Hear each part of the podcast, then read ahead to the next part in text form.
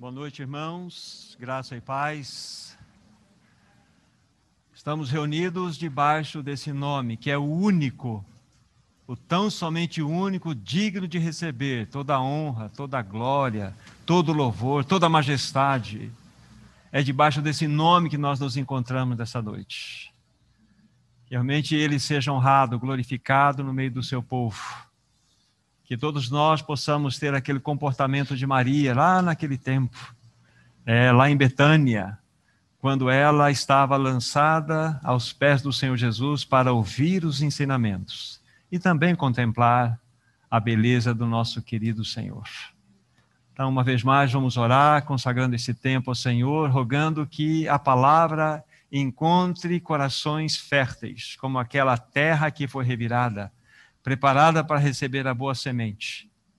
E essa semente, então, uma vez plantada, ela possa sofrer o efeito da morte, porque é assim que podemos frutificar. Quando ela, da mesma forma a semente, ela recebe, ela passa pelo processo da morte, ela vai então gerar vida. Que a palavra do Senhor entre em nossos corações e realmente produza a vida que tanto nós necessitamos. Vamos orar. Querido Deus e Pai, conceda-nos nessa noite espírito de sabedoria e de revelação. Ilumina, querido Deus e Pai, os olhos no nosso íntimo, do nosso coração, para compreendermos a tua palavra. Tu bem sabes, querido Deus, que nós vivemos em tempos turbulentos, em tempos caóticos e confusos e nós te pedimos que nesta noite tu abras a tua palavra para nós. Nós desejamos o teu falar. Colocamos nossas vidas debaixo da tua própria direção. Que tu abras os céus para nós nesta noite. Que realmente sejamos edificados pela palavra e contamos com o socorro do Espírito Santo para que Ele assopre vida sobre nós, sobre esse ambiente, sobre a palavra, e que saiamos daqui acrescidos de Cristo e da Tua revelação. No nome de Jesus nós oramos. Amém. Queridos irmãos e irmãs, o que iremos fazer nessa noite? Nós iremos retomar os nossos estudos a respeito da volta do Senhor Jesus Cristo. E este será o sexto estudo de toda essa série que nós estamos partilhando com os irmãos. Tivemos uma pequena interrupção né, nos últimos dois compartilhar, falando da minha parte, mas hoje nós vamos retomar. Só para que nós passamos um pouco na linha do tempo aqui, o que nós já tratamos com os nossos irmãos, né? Falamos sobre o último avivamento, nós falamos em questão de título, né? Num abrir e fechar de olhos, Falamos a respeito de que eis que ele vem com as nuvens e todo olho verá. Nós falamos também a respeito de como foi nos dias de Noé. E a última palavra compartilhada sobre esse assunto foi: prepara-te para te encontrares com teu Deus. Então foram cinco ministrações, hoje seria a sexta. E com a ajuda do Senhor, nós estaremos falando baseado nesse título: Eis que venho como vem o ladrão. Eis que venho como vem o ladrão. Agora, uma pergunta introdutória para todos nós refletirmos: por que estudar sobre a volta do Senhor?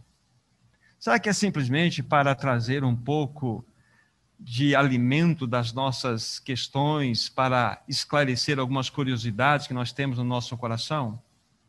Queridos irmãos, eu tenho para dizer para vocês o seguinte: que para nós cristãos, este assunto é o tema central que gera três coisas, e precisa gerar três coisas em nós. A primeira delas é a bem-aventurança. A segunda delas é a esperança. E a terceira dela é o consolo. Quando nós estudamos a respeito da volta do Senhor, nós temos essas três realidades como bênção para o cristão que estuda, que busca esses assuntos ele se torna um bem-aventurado, ele se torna uma pessoa cheia de esperança, ele se torna uma pessoa cheia de consolo. Para que nós possamos rapidamente passar por esses, essas três realidades, vocês não precisam abrir, eu vou só mencionar o texto, vocês quiserem anotar, e vocês vão pesquisar na Bíblia. Em Apocalipse 22, 7, lá está escrito algo muito importante. Diz lá, diz lá o seguinte: Eis que venho sem demora, palavras do Senhor Jesus. Bem-aventurado. O Senhor Jesus está dizendo: Bem-aventurado aquele que guarda as palavras da profecia deste livro. Então aqui está o primeiro ponto. Bem-aventurado é todo aquele que guarda as palavras desta profecia, palavras do, seu próprio, do próprio Senhor Jesus Cristo. Em Tito, capítulo 2, versículo 13, lá está escrito que, aguardando a bendita esperança e a manifestação da glória do nosso Deus e Salvador, Jesus Cristo. Aguardando a bendita esperança e a manifestação da glória no nosso Deus, né, e bendito Senhor Jesus Cristo. E em 1 Tessalonicenses, capítulo 4, versículo 18, Paulo, depois de ter mostrado todo um cenário daquilo que estaria acontecendo nos últimos dias, como que estaria descrito toda aquela circunstância, ele diz o seguinte: portanto, consolai-vos uns aos outros com estas palavras. Paulo estava tratando a respeito da vinda do Senhor. E depois de descrever todas aquelas questões do cenário anterior que compreende né, os versículos precedentes, que envolve versículo 13 a 17, ele conclui dizendo: Consolai-vos uns aos outros com estas palavras. Então, quando nós estudamos a respeito da vinda do Senhor, não é uma, uma coisa especulativa. É algo que gera em nós bem-aventurança, gera em nós esperança e gera em nós consolo. Esse é o tema central, como disse, para que todos nós possamos nos ater e buscar uma compreensão direta do Senhor sobre isto. Querido irmão, querida irmã, a bendita volta do Senhor Jesus Cristo precisa regular a nossa vida. Ela precisa ser um fator determinante em todas as nossas escolhas, em todos os nossos valores, em todo o nosso estilo de vida. Nós precisamos ser governados por essa realidade, porque aqui está exatamente aquilo que é a notícia mais importante para todos nós que somos filhos de Deus cristãos. E neste estudo, o que, que nós iremos destacar de hoje? O que, que nós iremos destacar? Duas coisas importantíssimas. Todas as vezes que a Bíblia fala a respeito da vinda do Senhor Jesus, da sua volta, a Bíblia sempre irá nos exortar a termos uma vida de vigilância e uma vida de santidade. Todas as vezes, deixa eu repetir, que você estudar as profecias e encontrar as passagens que remetem a respeito da volta do Senhor Jesus Cristo, vocês vão encontrar nessas passagens essas duas realidades: vigilância e santidade. Muito importante. Então, um dos destaques que iremos dar nesse estudo que estaremos ministrando é exatamente isto. Fomos chamados para ter uma vida de vigilância e santidade. Apenas para citar ainda para vocês, depois vocês anotem e busquem lá depois. No, no, livro de Lucas, capítulo 12, a partir do versículo 35 até o 39, nós temos uma descrição muito linda a respeito daquele servo que está esperando pelo seu senhor. E chega num determinado momento dessa palavra, no versículo 37, diz assim: Bem-aventurados aqueles servos a quem o Senhor, quando vier, os encontre vigilantes. Vigilantes, aqui está, falando a respeito da volta do Senhor. Primeiro ponto.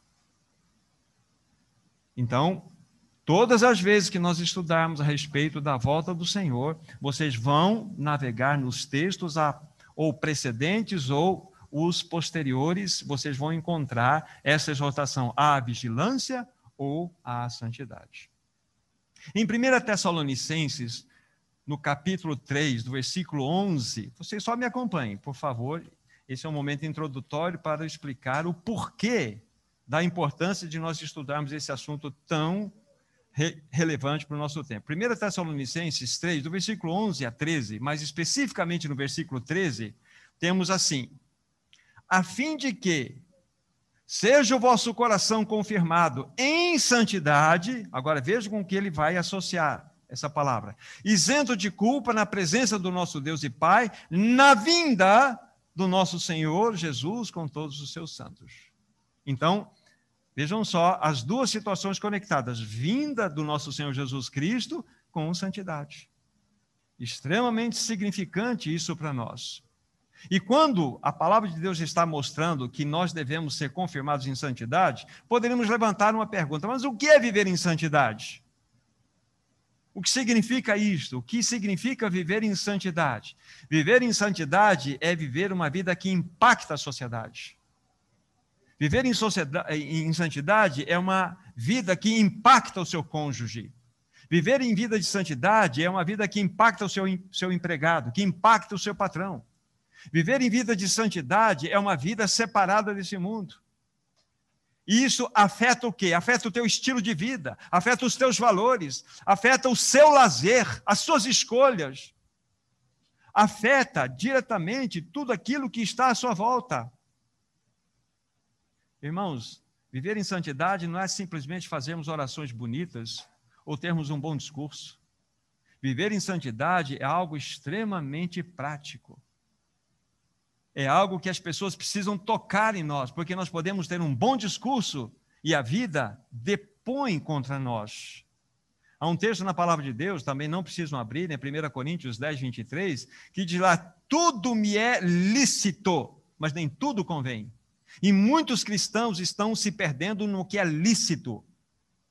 Estão amarrados, não evoluem espiritualmente, não estão, não estão crescendo espiritualmente. A gente não consegue tocar Cristo nessas pessoas de longa jornada. Ah, queridos irmãos, queridos irmãs, queridas irmãs, nós precisamos nos ater. De nada valerá todo esse encontro que estamos tendo, estudando esse tema tão importante, se nós não formos remetidos para uma vida de diligência, de vigilância e de santidade. Não valerá. Simplesmente estamos preenchendo um tempo. Então, que ao final de toda essa ministração, realmente os nossos corações sejam aquecidos para que sejamos, de fato, desafiados a viver dessa forma. O que é viver em vida de santidade? É viver uma vida de obediência à palavra do Senhor. É viver uma vida onde as marcas da cruz sejam realidades expressas em cada um de nós. As, pessoas precisam tocar Cristo em nós. E uma coisa que é muito importante, eu tenho dito isso vários irmãos e irmãs quando eu converso em alguns assuntos é, específicos, que a cruz jamais irá nos remeter para o sofrimento. A cruz nos remete diretamente à morte. Quando eu falo, quando eu falo assim, não mais eu, mas Cristo vive em mim, que eu nego a mim mesmo e tomo a minha cruz, isso significa o quê? Que eu estou levando o morrer de Jesus. E se eu estou sofrendo é porque meu ego está lutando comigo a meu favor. Ela não quer se entregar. Cruz não fala de sofrimento, cruz fala de morte. Então, como que nós vamos viver uma vida de santidade separada ao Senhor se as marcas da cruz simplesmente elas são são marcas feitas de caneta em nós? Nós precisamos de marcas genuínas que de fato expressem a Cristo Jesus.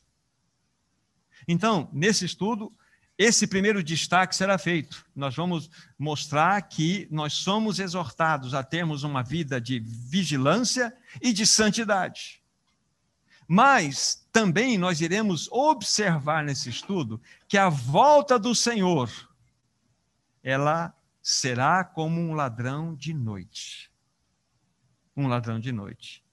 E nós precisamos levantar duas perguntas, pelo menos, a respeito desse assunto. Para quem o Senhor virá como ladrão? Para quem?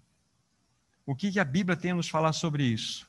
Né? E a segunda pergunta: quando ele virá como ladrão? E nós temos não muitos textos, são cinco ou seis textos no máximo nas Escrituras Sagradas que nos falam claramente que ele vem como ladrão. E com a ajuda do Senhor, nós vamos buscar é, responder essas duas perguntas dessa, dessa segunda questão, destaque levantados aqui. Então, qual é o objetivo do estudo? De fato, buscarmos um caminho onde vamos ver que somos exortados a uma vida de vigilância e uma vida de santidade. E, em segundo lugar, vamos observar no estudo que o Senhor Jesus Cristo virá como ladrão. E levantamos as duas perguntas: para quem ele virá como ladrão e quando ele virá como ladrão? Agora, se faz necessário dizer algumas coisas ainda para começarmos a nossa reflexão. O que a Bíblia tem a nos dizer sobre isto? E vocês sabem, já tenho falado isso nos outros é, é, nas outras reflexões aqui. Existem várias escolas da escatologia. Existe a escola pré-tribulacionista, mid-tribulacionista, pós-tribulacionista. Todos nós, basicamente, nascemos dentro de uma escola chamada pré-tribulacionista, que significa o quê? Que a igreja será arrebatada antes da grande tribulação. Aqui, nesse ponto. A mid significa que a igreja seria arrebatada no meio da grande tribulação, que compreende sete anos. E esse arrebatamento, então, aconteceria quando encerrasse os três primeiros anos e meio. E a outra escola, pós-tribulacionista. Como eu estava dizendo para vocês, nós nascemos dentro de um berço onde o pré-tribulacionismo, todo ele nos envolveu. E eu confesso aos meus irmãos que todos esses sete, oito meses que tive em oportunidade em casa, até por conta da situação que nós estamos vivendo, eu fui começar a buscar a palavra, a olhar os textos, comparar textos com textos, e, e comecei a perceber algumas coisas extremamente significativas. E é exatamente isso, isso que nós estamos esclarecendo em todos esses estudos. Então, para os irmãos que creem no arrebatamento antes da grande tribulação, concernente a essa expressão que o Senhor Jesus Cristo virá como ladrão né, à noite, então qual é a ideia, qual é a compreensão que eles têm? A ideia da vinda do Senhor como ladrão é que ele, no caso, o ladrão, não avisa a hora que ele virá, ou seja, a ideia aqui é de uma surpresa, é de uma iminência. Ele chega numa casa de sobreaviso e entra lá. E segundo alguns irmãos, o que ele vai fazer? Ele vai buscar aquilo que é mais precioso. Ou seja, seria a ideia de um arrebatamento, assim, que tem essa característica pré-tribulacional, ou seja, vem Jesus de maneira iminente, sem ninguém esperar, e ele arrebata aquilo que é mais precioso da sua igreja. Ainda que esse raciocínio parece-nos lógico e faça sentido para nós, o que nós vamos buscar nas Escrituras Sagradas é verificar que os textos que examinaremos dizem exatamente o contrário. Exatamente o contrário. O Senhor virá como ladrão para aquelas pessoas que estão desapercebidas, para aquelas pessoas que não estão, não estão vigiando, que elas estão completamente desatentas. Já já nós vamos abrir os textos para conversarmos sobre isso nós iremos verificar que a vinda do Senhor como ladrão não é um sinal de aprovação, e sim de reprovação. De reprovação e não de aprovação. E antecipando já a minha fala, depois nós vamos ver nos textos, quero dizer que a vinda do Senhor como ladrão será no fim da grande tribulação, e não no começo da grande tribulação. E a vinda do Senhor, ela não pode ser iminente, ela não pode ser de surpresa, porque há muitos sinais que precisam acontecer para que este evento possa se caracterizar. Porque dentro dessa compreensão pré-tribulacionista, ou seja, a igreja ser arrebatada antes da grande tribulação, o que acontece? Que Jesus pode vir exatamente nesse momento que estamos vivendo agora aqui. Acontece um um arrebatamento. Então, é levado aquelas pessoas, e isso significa que Jesus veio como ladrão, pegou todo mundo de surpresa. Esse é um pensamento, o qual nós vamos buscar, então, olhar agora a partir dos textos que vamos chamar e perceber que todos os textos que nos falam da vinda de Jesus como ladrão remetem-nos exatamente no fim da grande tribulação. Vamos pegar primeiro? Apocalipse capítulo 16. Apocalipse capítulo 16. Apocalipse capítulo 16, vamos ler a partir do versículo 12 até o 16. Estamos aqui naquele momento onde o sexto flagelo, a sexta taça está sendo derramada. Apocalipse 16, verso 12 em diante. Derramou o sexto a sua taça sobre o grande rio Eufrates, cujas as águas secaram, para que se preparasse o caminho dos reis que vem do lado do nascimento do sol. Então vi sair da boca do dragão, da boca da besta e da boca do falso profeta três espíritos imundos semelhantes a rancho porque eles são espíritos de demônios, operadores de sinais, e se dirigem aos reis do mundo inteiro, com o fim de ajuntá-los para a peleja do grande dia do Deus Todo-Poderoso. Atentem para esse verso. Eis que venho como vem o ladrão. Bem-aventurado aquele que vigia e guarda as suas vestes, para que não ande nu e não seja vista a sua vergonha. Então os ajuntaram no lugar que em hebraico se chama Armagedon. Então, é um texto que, no mínimo, nós teríamos que ficar debruçado dele por vários, vários dias. Porém, vamos pegar o ponto essencial do que queremos falar para vocês. Versículo 15. Veja que nós estamos no derramar da sexta taça do sexto flagelo. Eis que vem, eis que vem como vem o ladrão. Olha aí, bem-aventurado aquele que vigia, opa, achamos a primeira exortação referente à volta do Senhor. Bem-aventurado aquele que vigia. A vigilância aqui, versículo 15. Significa ser vigilante. Significa, o que significa ter esse coração de vigia é não estar distraído, é discernir os tempos nos quais nós estamos inseridos. É interessante que o próprio Senhor, essa palavra aqui é do Senhor Jesus, Eis que venho. É ele quem está falando. Né? Como vem o ladrão. Aí ele fala, bem-aventurado. Olha a bem-aventurança aí. Bem-aventurado aquele que vigia. Esse é o ponto. Irmãos, nós estamos vigiando. Nós estamos atentos com todas as circunstâncias que estão ao nosso redor. Acima disso, nós estamos atentos ao que a palavra de Deus está falando para nós. Mas na sequência diz assim: que vigia e guarda suas vestes para que não ande nu e não veja sua vergonha. Isso fala de santidade. Todas as vezes que a Bíblia nos remete para vestes, fala-nos de pureza, fala-nos de brancura, fala-nos de separação, fala-nos de vida de santidade, fala-nos de vida de obediência, fala-nos de vida de cruz.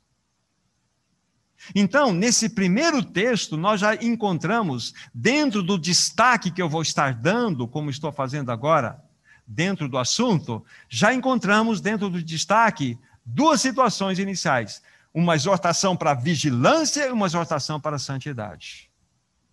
Lembre-se, santidade é uma vida de impacto. Não é, uma, não é uma vida de conhecimento bíblico, é uma vida de impacto na sociedade. As pessoas precisam tocar Cristo em nós. Agora, é interessante, vamos levantar a pergunta dentro desse texto ainda. Em que momento Jesus virá como ladrão? Acabamos de ler no derramar da sexta taça, do sexto flagelo. Está claro para nós aqui. Esta taça é derramada, sabe em que período? No final da grande tribulação. Então Jesus está nos mostrando que a sua vinda como ladrão encontra-se aqui né, no derramar da sexta taça, do sexto flagelo, que acontece no final da grande tribulação. Ou seja, Jesus está falando que a sua vinda como ladrão é no fim, na conclusão da grande tribulação. Ele não virá como ladrão sete anos antes da grande tribulação. Não existe uma possibilidade bíblica nós enxergarmos que há duas vindas de Jesus como ladrão. Só há uma vinda, e ela está sendo vista agora. Porque, como eu disse, muitos irmãos e são queridos, eu convivo com esses irmãos queridos, gente, no bom sentido, briga muito dentro dessas discussões aqui. Então, a gente percebe dentro dessa visão que a vinda de Jesus como ladrão seria daquela situação iminente. Ele entraria e roubaria aquilo que é mais precioso, ou seja, a igreja. Mas o que nós estamos vendo é algo oposto a isto, porque Jesus vem como ladrão no final da grande tribulação. Mas encontramos aqui as duas situações extremamente importantes: a exortação à vigilância à santidade, e que ele virá no derramar da sexta taça. Então, qual que é o ensino fundamental que até agora nós vimos aqui, baseado nesse texto? Que a vinda do Senhor como ladrão nos exorta à vigilância e à santidade, e que acontece no derramar da sexta taça no fim da grande tribulação. Simples assim. Vamos para outro texto? Segunda Pedro, praticamente nós vamos, não são muitos, dá para examinar todos os textos que falam a respeito desse assunto. Segunda Pedro, capítulo 3. Segunda Pedro, capítulo 3, a partir do versículo 7. Agora na perspectiva do apóstolo Pedro. Diz assim a palavra do Senhor: Ora, os céus que agora existem e a terra, pela mesma palavra, têm sido entesourados para o fogo estando reservados para o dia do juízo e a destruição dos homens ímpios. Há, todavia, uma coisa, amados, que não deveis esquecer: que para o Senhor um dia é como mil anos, e mil anos como um dia. Não retarda o Senhor a sua promessa, como alguns a julgam demorada. Pelo contrário, ele é longânimo para convosco, não querendo que nenhum pereça, senão que todos cheguem ao arrependimento. Atentem para esse versículo. Virá, entretanto, como ladrão o dia do Senhor, no qual os céus passarão com um estrepitoso estrondo, e os elementos se desfarão abrasados. Também a terra e as obras que nela existem serão atingidas. Visto que todas estas coisas hão de ser assim desfeitas, deveis ser tais como os que vivem santo procedimento e piedade, esperando e apressando a vinda do dia de Deus por causa do qual os céus incendiados serão desfeitos e os elementos abrasados se derreterão. Nós, porém, segundo a sua promessa, esperamos novos céus e nova terra, nos quais habita a justiça. E por fim, o verso 14. Por esta razão, pois, amados, esperando estas coisas, empenhai-vos por seres achados por ele em paz, sem mácula, irrepreensíveis. Olha aqui os ensinos que nós temos nesta passagem. Ensinos extremamente preciosos. Vimos aqui, dentro daquela, do primeiro destaque, um chamado à santidade. É o versículo 11. Vamos começar por aqui primeiro. Depois de Pedro descrever toda aquela circunstância que estaria acontecendo, é um, um vamos dizer assim, é um, um, quase que um cataclisma universal. Ele diz assim: visto que todas essas coisas vão de ser assim desfeitas, Lembre-se, todo texto que fala-nos da volta do Senhor nos remete à vigilância e à santidade. Esse aqui fala, olha, deveis ser tais como os que vivem em santo procedimento e piedade. Então, esse é o grande desafio para todo o povo de Deus no que concerne à volta do Senhor. Uma vida separada, uma vida de santidade, uma vida de piedade. A palavra piedade, certo irmão, trouxe uma, uma, uma, uma interpretação muito linda sobre ela. A palavra piedade é ser parecido com Deus. Achei muito interessante essa, essa interpretação. O que é uma pessoa piedosa? É uma pessoa que é parecida com Deus. É uma pessoa que realmente expressa o caráter divino através dele. Então veja o apelo aqui à santidade, é uma exortação à santidade. E o verso 14: Por esta razão, por tudo isso que nós descrevemos anteriormente aqui, pois, amados, esperando estas coisas que irão acontecer, empenhai-vos para seres achados por ele em paz, sem mácula e irrepreensíveis. É isso que está acontecendo conosco. Por isso que nós não podemos, queridos irmãos e irmãs, estudar escatologia, estudar a volta de Jesus, simplesmente para descobrir coisas para ter curiosidade nos assuntos. Não. Esses assuntos precisam nos remeter a uma vida de vigilância e de santidade. Senão, nós estamos perdendo tempo estudando escatologia. O objetivo final para todos nós aqui, queridos irmãos e irmãs, é nos desafiar a viver uma vida de vigilância, uma vida de santidade. Agora, olhe o versículo 10, por favor. É. A, a vinda do Senhor, como estamos falando, como ladrão, será no fim da grande tribulação, como já disse. No, disse. O verso 10 diz: Olha só. Virá, entretanto, como ladrão o dia do Senhor, nos, no qual os céus passarão com estrepitoso estrondo e os elementos se desfarão abrasados. Também a terra, a terra e as obras que nela existem serão atingidas. Vocês perceberam a proximidade da vinda do dia do Senhor de Deus com todos esses eventos? E esse, e esse evento aqui é impressionante. Precisamos compará-lo, sabe com o que agora? O sexto selo. Apocalipse capítulo 6.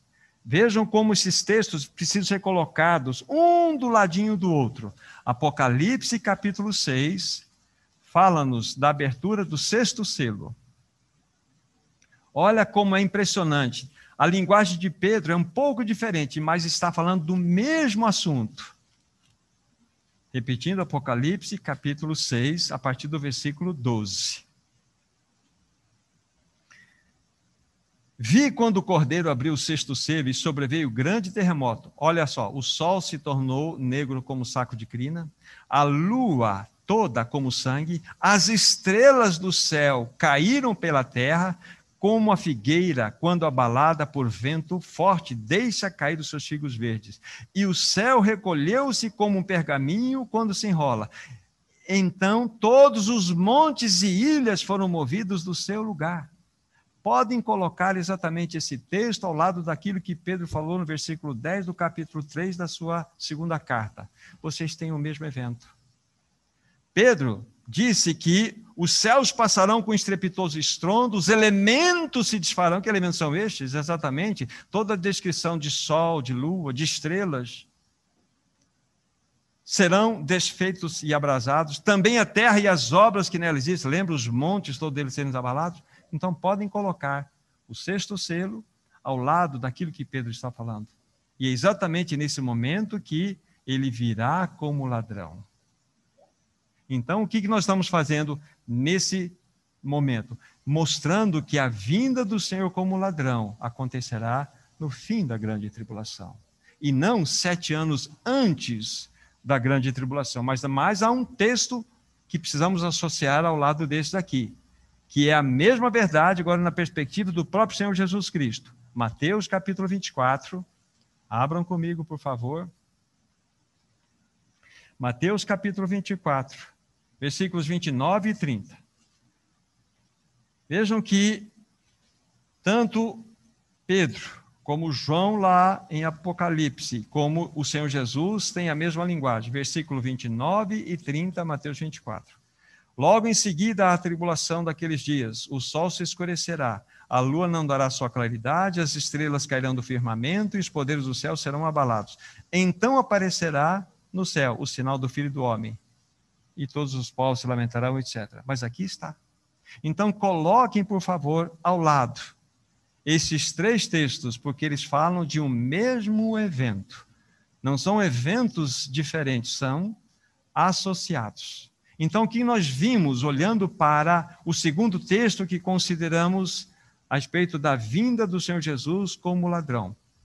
Vimos a exortação à santidade e vimos que a manifestação dele como ladrão é no fim da grande tribulação. Vamos para um terceiro texto. Voltemos para Apocalipse capítulo 3. Apocalipse 3. Aqui, quando é escrita aquela carta dirigida à igreja em Sardes, né? Apocalipse 3, do versículo 1 em diante. Olha só aqui que nós vamos encontrar aqui também. Ao anjo da igreja em Sardes escreve: Estas coisas diz aquele que tem os sete espíritos de Deus e as sete estrelas. Conheço as tuas obras e que tens o nome de que vives e estás morto. Sê vigilante e consolida o resto que estava para morrer. Porque não tenho achado íntegras as tuas obras na presença do meu Deus. Lembra-te, pois, do que tens recebido e ouvido, guarda-o e arrepende-te Porquanto, se não vigiares, virei como ladrão, e não conhecerás de modo algum em que hora virei contra ti. Tens, contudo, em Sardes, umas poucas pessoas que não contaminaram suas vestiduras e andarão de branco junto comigo, porque são dignas. O vencedor será assim vestido de vestiduras brancas e de modo nenhum apagarei o seu nome do livro da vida. Pelo contrário, confessarei o seu nome diante do meu Deus e diante dos seus anjos. Quem tem ouvidos, ouça o que o Espírito diz às igrejas. E aqui nós encontramos, dentro do destaque dos estudos, duas exortações. A primeira delas é a vigilância e a segunda delas a santidade. A vigilância, só para refrescar, versículos 2 e 3. Ser vigilante e consolidar a obra que tens de fazer. Então, é uma exortação à vigilância. Vigilância é estar atento, vigilância é não estar distraído, vigilância é você estar discernindo o tempo em que você se encontra agora. É você estar vigilante. Você se não não se distrair com as coisas que estão diante dos seus olhos. Mas a, a Bíblia também fala que há um apelo à santidade. No versículo 3, sobre a questão da vigilância, tem algo para também nos ajudar. Lembra-te, pois, do que tens recebido e ouvido, guarda-o e arrepende-te, porquanto se não vigiares, olha aí, se não vigiares, se não vigiares, o que, que vai acontecer? Virei como ladrão então lembre-se que a vinda de Jesus como ladrão não é algo de aprovação, e sim de reprovação. Porque se você não vigiar, eu chegarei em você como ladrão. Aí sim eu vou te pegar de surpresa, mas negativamente falando. Agora, a questão da santidade, versículo 4. Tens, contudo, em Sardes, olha, lá em Sardes, a igreja que está sendo exortada, Olha só o que o Senhor tem a dizer. Tens, contudo, em Sardes, umas poucas pessoas que não se contaminaram ou não contaminaram suas vestiduras e andarão de branco junto comigo, porque são dignas. Vestiduras brancas. Fala-nos o quê? Fala-nos de um grupo de fiéis que viviam uma vida de pureza, eram dignas, uma vida de santidade, no meio de toda aquela situação. Então, havia alguns que não contaminaram suas vestiduras. Lembre-se que lá atrás eu disse o seguinte, dentro do aspecto introdutório: todas as coisas me são lícitas, mas nem tudo convém. E muitos filhos de Deus estão perdendo nas, nas coisas que são lícitas. O que nos impede de avançar espiritualmente não são os pecadões, são aquelas coisas, sabe, que são muito simples. São os, vamos colocar assim, são aquelas situações que não incomodam muito. Eu já vou citar um texto e você, tenho certeza, vai gravar no seu coração. Irmãos e irmãs, nós não crescemos espiritualmente por causa das pequenas coisas, não são por causa das grandes coisas. São os pequenos detalhes que nos mantêm aprisionados. Mas o que nós vimos até esse momento com referente à igreja de Sardes, buscando compreender né, os dois destaques da mensagem. Já vimos uma exortação à vigilância e uma exortação à santidade. Tá? Antes mesmo de eu falar sobre a questão dele vir como ladrão, aí que eu quero citar para vocês um texto extremamente importante que encontra-se em Cantares de Salomão. Cantares de Salomão. Deixa o dedo aqui e vai para Cantares de Salomão, capítulo 2. Aí eu vou mostrar para vocês o que significa o perigo das pequenas coisas que nós nos envolvemos muitas vezes, nos distrair e impedir que avancemos em santidade. Cantares capítulo 2, versículo 15. Apanhai-me as raposas, as rapozinhas que devastam os vinhedos, porque as nossas vinhas estão em flor. Isso aqui é muito significativo para nós apanhai-me as raposas, essas rapozinhas que devastam os vinhedos porque as suas vinhas estão em flor. Isso é algo que precisa tocar no nosso coração. Querido irmão, querida irmã, as coisas lícitas muitas vezes devastam as nossas vidas, como essas rapozinhas. Porque aparentemente está tudo bem, mas aquelas aquelas flores que estão surgindo, que estão em broto, elas são todas consumidas pelas raposinhas. São as distrações das nossas vidas, são aqueles pecadinhos que nós fazemos muitas questões. E isso vai minando o nosso crescimento espiritual. Quando nós não temos um bom relacionamento com irmãos, quando nós somos críticos, quando nós guardamos mágoa no coração, essas coisinhas, essas raposinhas ficam aqui dentro. E de repente você não sabe por que você não cresce espiritualmente. Você não sabe que você tem peso. Você não sabe por que, que você não avança. Você não sabe por que, que você não, não, não, não se expressa na reunião da mesa do Senhor.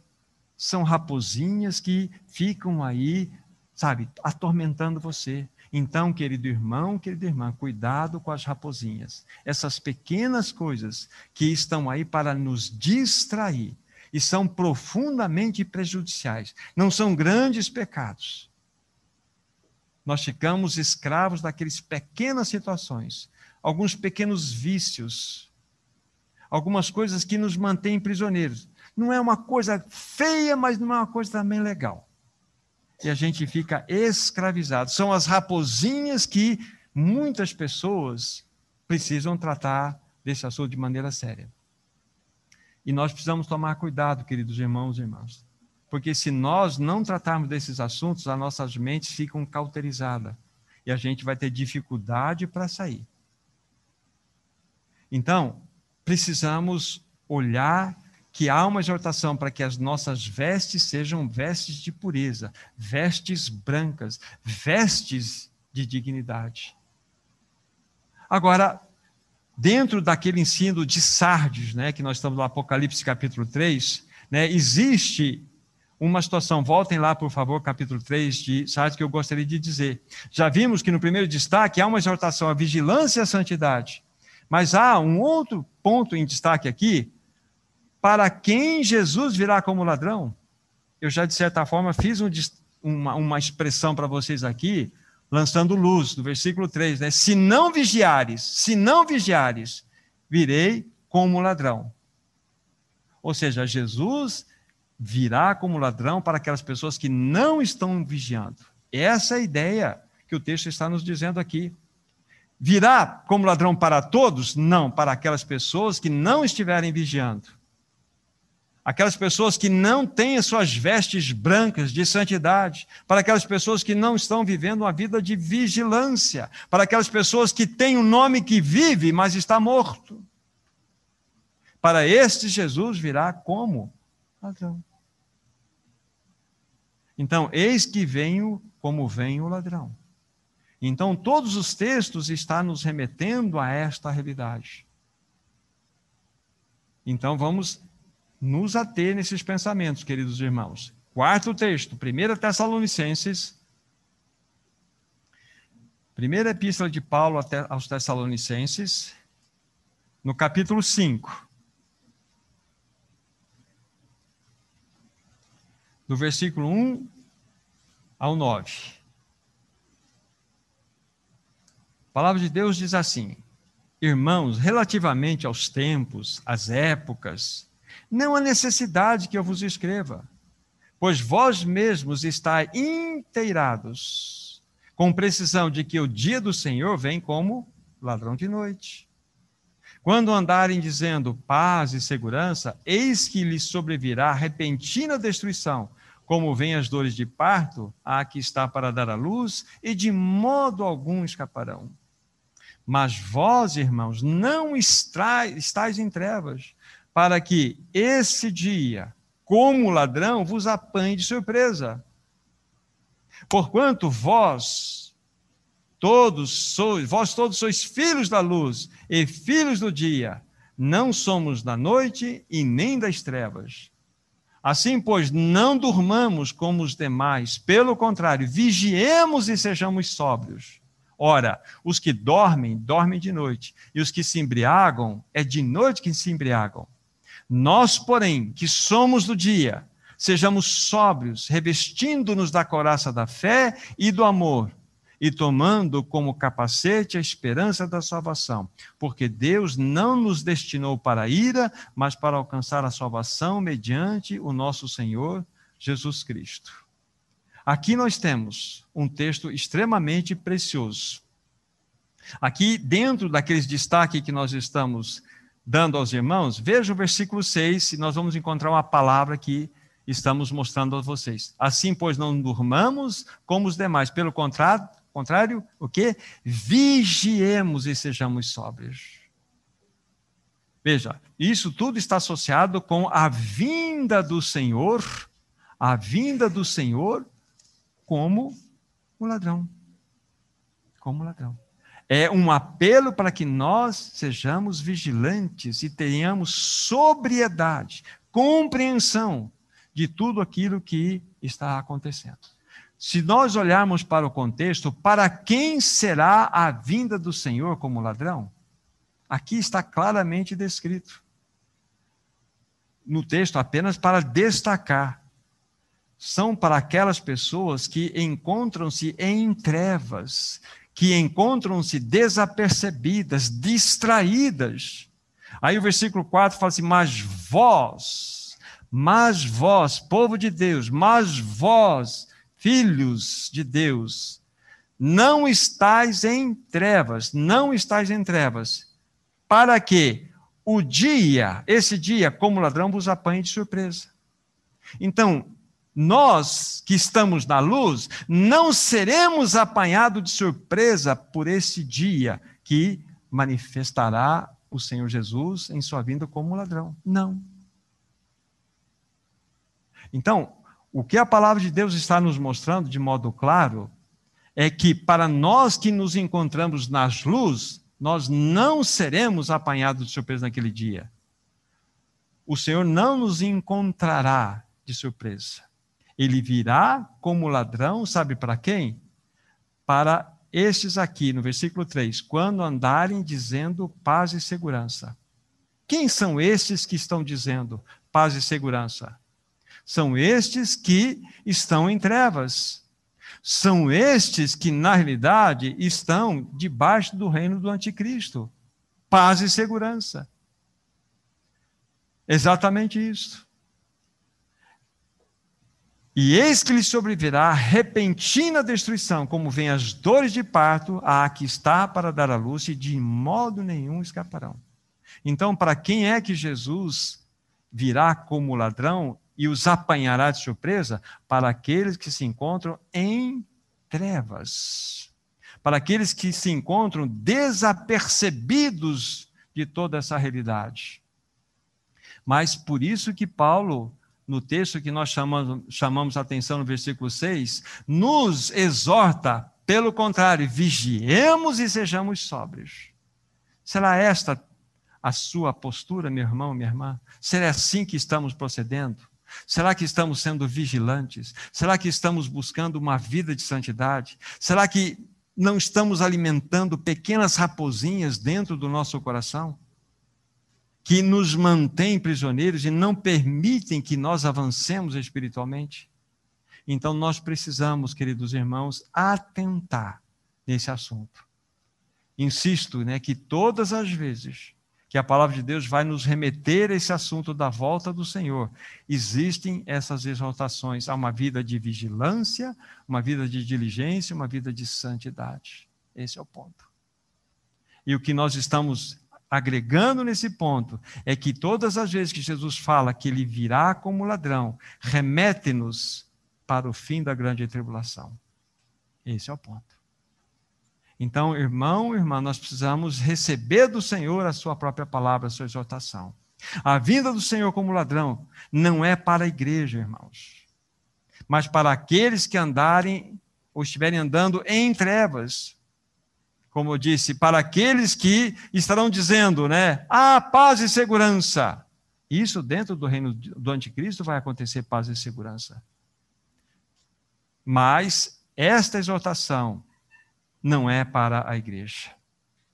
A Bíblia fala que os filhos da luz não serão apanhados de surpresa. Versículos 4 e 5. Novamente coloca os olhos aí.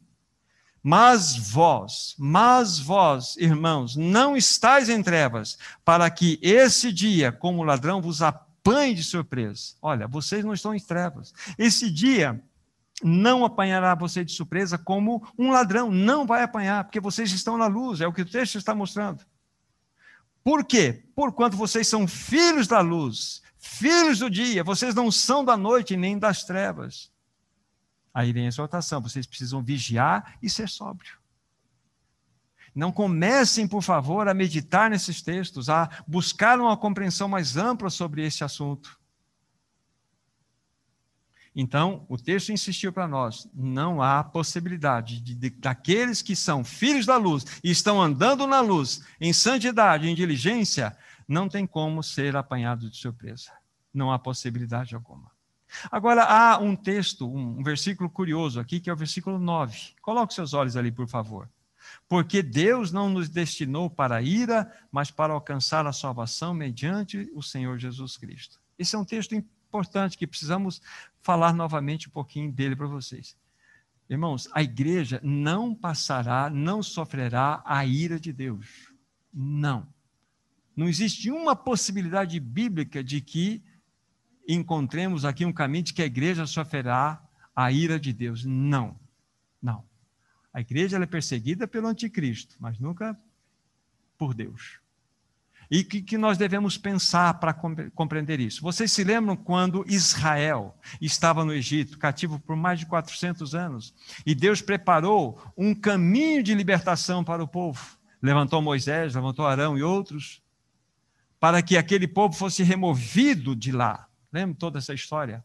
Mas antes dele ser tirado de lá, o que aconteceu? Deus precisou enviar pragas para o Egito para punir Faraó e todo o Egito. Vocês se lembram?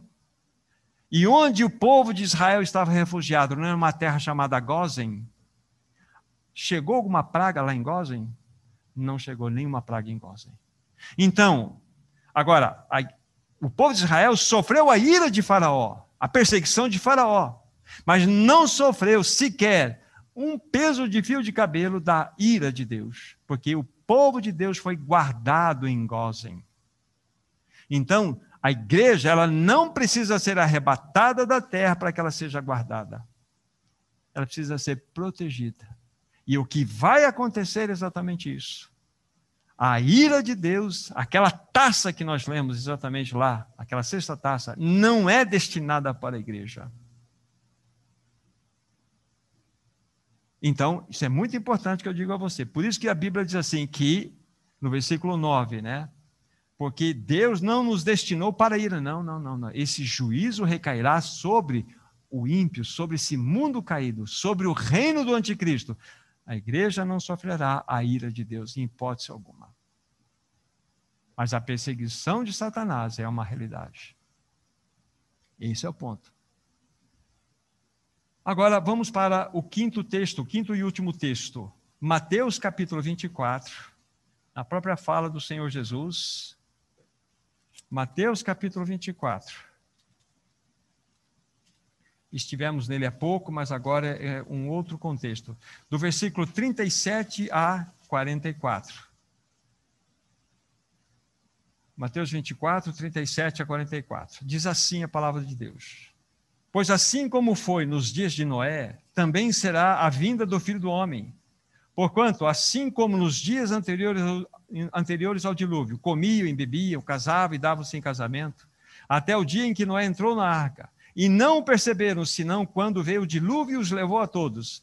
Assim será também a vinda do filho do homem. Então, dois estarão no campo, um será tomado e deixado o outro. Duas estarão trabalhando no moinho, uma será tomada e deixada a outra. Portanto, vigiai, porque não sabeis em que dia Vem o vosso Senhor, mas considerai isto: se o pai de família soubesse a que hora viria o ladrão, vigiaria e não deixaria que fosse arrombada a sua casa. Por isso, ficai apercebidos vós também, porque a hora em que não cuidais, o filho do homem virá. Então, o primeiro ensino que nós tiramos de toda essa leitura que fizemos agora aqui, veja o versículo 44, veja a palavra de destaque aqui versículo 42.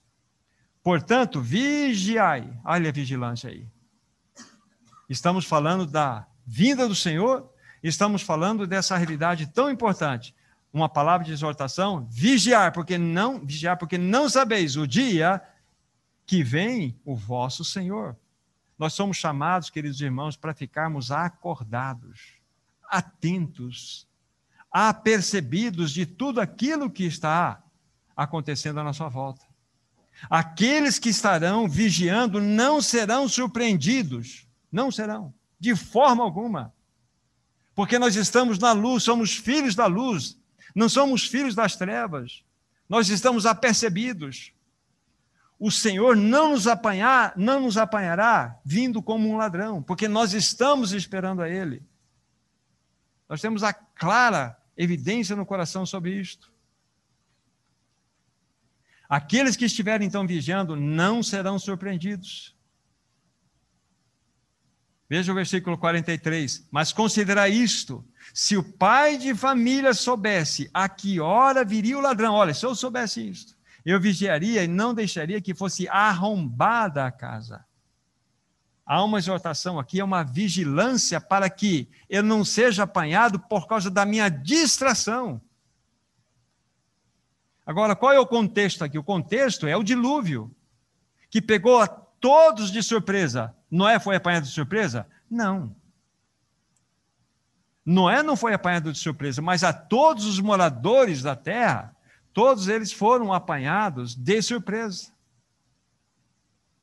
Foram assaltados por um ladrão. A sua casa foi arrombada, pois todos estavam em trevas, distraídos nesse mundo. Mas Noé estava focado, Noé estava diligente, Noé tinha uma vida diante do Senhor, porque foi achado graça diante dele. Então, aqui esse é o contexto. Aí vocês perceberam lá, né? Dois estarão moendo, um será tirado e deixado o outro. Isso é arrebatamento. Duas estarão trabalhando na moinha, uma será levada e deixada a outra. E se vocês estudarem, eu, eu quero que vocês façam isso outra hora, capítulo 7 de Gênesis, a partir do versículo 1 até o versículo 13. Porque Jesus está dizendo, assim como foi nos dias de Noé, assim também será na vinda dele. Então devemos colocar os textos perto um do outro. E vocês vão perceber que exatamente no dia em que Noé entrou na arca, no mesmo dia, Deus derramou a sua ira. O que significa isso? Que exatamente no dia que acontecer o arrebatamento, a ira de Deus virá sobre essa terra. Noé não teve a sua arca, vamos dizer, preenchida sete, sete dias antes do dilúvio. Ou seja, as pessoas não entraram na arca sete dias antes do dilúvio. Eles entraram na arca exatamente no dia em que Deus mandou o dilúvio. Ou seja, houve arrebatamento, houve juízo. Final da grande tribulação. E quando você estuda Lucas 21 e vê a referência que Jesus faz lá de. de ah, da Sodoma e Gomorra, quem estava lá? O Ló. Então, o que, que aconteceu? Lembra que eles foram, eles saíram de Sodoma e Gomorra, e a Bíblia fala: no dia em que saíram de Sodoma, choveu fogo. Significa que exatamente no mesmo dia em que há a retirada, há o juízo. Eles não saíram sete dias antes de Deus mandar fogo e juízo em Sodoma e Gomorra. Então, assim como foi nos dias de Noé e de Ló, assim será na vinda do Filho do Homem. Isso fala-nos o quê? Do arrebatamento no final da grande tribulação. E por que, que eu estou dizendo tudo isso para os meus irmãos? De nada valerá toda essa, essa, essa, essa, essa compreensão se nós não formos remetidos a uma vida de diligência, uma vida de vigilância e uma vida de santidade. De nada valerá. Apenas vamos ter mais curiosidade na nossa mente. Ah, eu penso diferente, eu penso desse jeito. Não importa como nós pensemos, importa que você e eu sejamos remetidos a uma vida de vigilância e uma vida de santidade diante do Senhor. Para que nós sejamos impulsionados a essa realidade. A vinda do Senhor, queridos irmãos e irmãs, como ladrão, é um sinal não de aprovação, mas de desaprovação, de reprovação. E a conclusão: que temos que ter, que esta vinda maravilhosa do Senhor como ladrão, é de fato uma exortação, uma vida de vigilância, uma vida de santidade.